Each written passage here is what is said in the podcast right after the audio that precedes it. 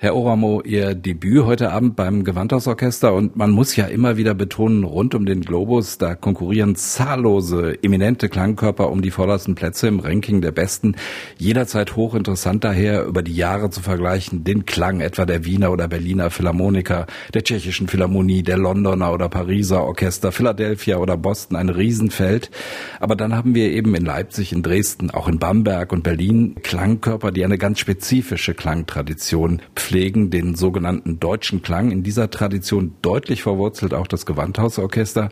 Begreifen Sie das als Vorgabe, als Richtschnur für Ihre Exegesen oder eher als Herausforderung, eigene Vorstellungen umzusetzen? Ja, also für mich sind diese klangliche Traditionen sehr bekannt und sehr beliebt. Andererseits denke ich, dass in meiner Arbeit eigentlich als Gastdirigent irgendwo hinkommen, dann denke ich, das Partitur ist meine Richtschnur und das Orchester irgendwie bringt seinen Klang, seine Erfahrungen, seine gemeinsame musikalische DNA und ähm, versuchen irgendwie nicht den Klang zu viel zu beeinflussen. Aber natürlich, manchmal gibt es Situationen, wo, wo die Partitur irgendwie das verlangt, dass man in einem spezifischen Stil Stil spielt. Und ich denke an zum Beispiel deutschen Orchester sind Notenlängen immer etwas anders als zum Beispiel in Skandinavien oder Großbritannien. Hier spielt man irgendwie länger alles. Und wenn man richtig staccato möchte, dann muss man es irgendwie extra begehren. Und das kriegt man dann. Ein deutsches Staccato ist etwas anders als ein trockener, ganz trockener, sagen wir, skandinavischer, nordischer Staccato. Sie haben studiert an der legendären Sibelius Akademie bei Jorma Panula und damit einem der bemerkenswertesten und erfolgreichsten Dirigierlehrer des Kontinents.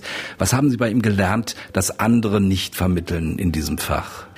Ja, also Jorma Panula war natürlich ein sehr wichtiger Lehrer für mich. Aber in der Zeit, wo ich mit ihm studiert habe, das war in den frühen 90er Jahren, er hat eigentlich mir völlige Freiheit gegeben. Ich machte genau, was ich wollte eigentlich. Und ja, er gab mir Aufgaben, dirigiere dieses und dieses Stück. Aber dann, als ich gearbeitet habe, hat er mir irgendwie nur solche Schlüsselpunkte gegeben, aber nicht ein methodisches Verfahren oder irgendwas, du musst so machen. Nein, es war überhaupt nicht das. Ich fühle, er hat meine Musikercharakter schon sehr getreut und mir eine Möglichkeit gegeben, meine Gedanken dem Orchester manuell zu vermitteln vermitteln. Das war die Schulung damals. Glenn Gould, der kanadische Pianist, reüssierte nicht alleine am Konzertflügel, sondern publizierte auch Essays, äh, konzipierte aufwendige Radioserien, darunter auch The Idea of North, in der er nachzuweisen versuchte, ja, eine spezifische mentale Verfasstheit der Menschen, die im hohen Norden leben. Vor diesem Hintergrund die Frage, blickt ein Finne oder Norweger oder Schwede mit anderen Augen auf die Welt, insbesondere auf die Musik? Ja, kann man schon sagen. Also in den nordischen Ländern gibt es eine starke eigene Musikkultur. Die ist zwar sehr verbunden zur deutschen und mitteleuropäischen Kultur, das ist klar. Und alle unsere großen Komponisten haben irgendwie Kontakt zu Europa gehabt, hatten hier studiert. Sibelius hat hier in Berlin und in Wien studiert und immer viel Kontakte behalten, gleich mit Karl Nielsen auch und Wilhelm Steinhammer und so weiter. Aber na natürlich, das ist unsere eigene Musik und, und wir sehen das irgendwie irgendwie als eine Selbstverständlichkeit fast, dass es so ist und so ist immer gewesen und so, so muss es sein. Und für uns, wenn wir dann Brahms studieren, das ist irgendwie große Musik in einer Fremdsprache. Man sieht es wahrscheinlich mit anderen Augen auch. Sie stehen regelmäßig an den Pulten der renommiertesten Orchester weltweit, sind Chefdirigent in Stockholm und London, Stichwort BBC Symphony Orchestra und Royal Stockholm Philharmonic. Ihr Repertoirespektrum umfasst den ganzen symphonischen Korpus zwischen Klassik und zeitgenössischen Werken. Würden Sie dennoch Prioritäten benennen wollen? Naja, also in meiner Karriere, fast 30 Jahre, ich habe viel, viel uraufgeführt, viele neue Stücke uraufgeführt.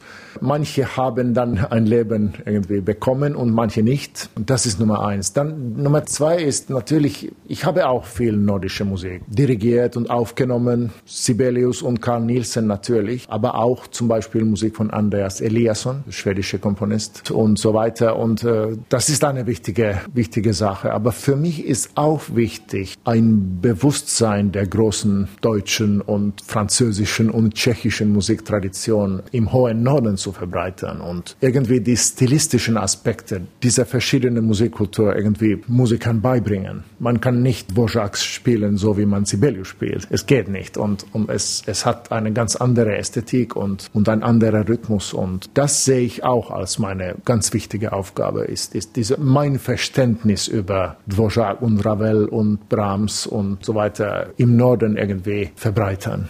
Sie haben als Geiger angefangen. Was hat Sie bewogen, ins Dirigierfach zu wechseln?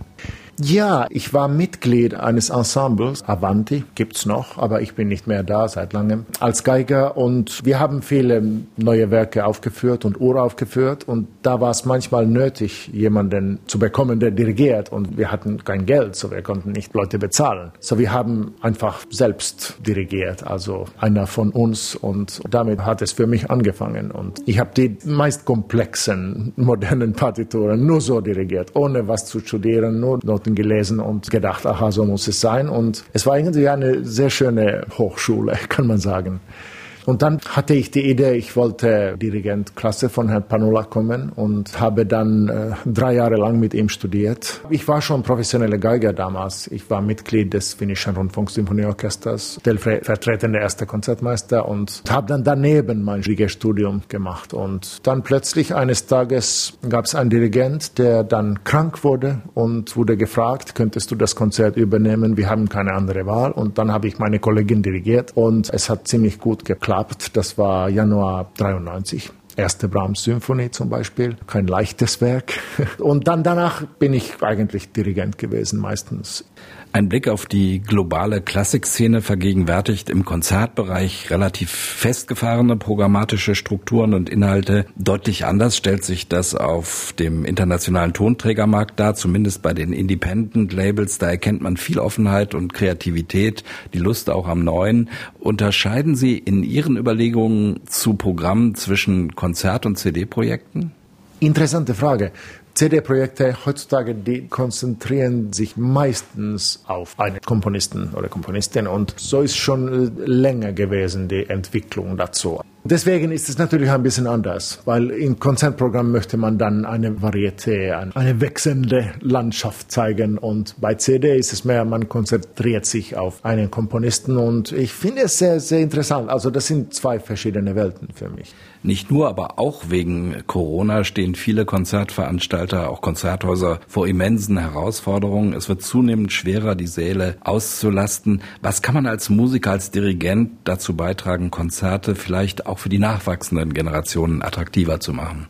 Ja, das ist eine gute Frage. Also wer die Antwort zu dieser Frage hatte, müsste schon einen Nobelpreis bekommen, glaube ich. Musik ist so eine wichtige Sache für die Menschlichkeit, denke ich. Und es gibt Versuche überall, glaube ich. Aber für mich ist der Schlüssel nicht, Konzerte attraktiver zu machen, sondern eher es zu vermöglichen, diese Musik für junge Leute, die Chance zuzuhören zu geben und, und auch irgendwie den Musiker, die Musikerin als Person den jungen Leuten näher zu bringen. Für mich ist es so, dass es ist nicht, dass wir machen Dinge falsch. Wir machen nur Dinge so, wie wir sie immer gemacht haben. Und wir nehmen nicht einmal an, dass es da draußen ein großer Pool von Nachwuchspublikum gibt, die wir gar nicht irgendwie mitsprechen. Und das finde ich tragisch.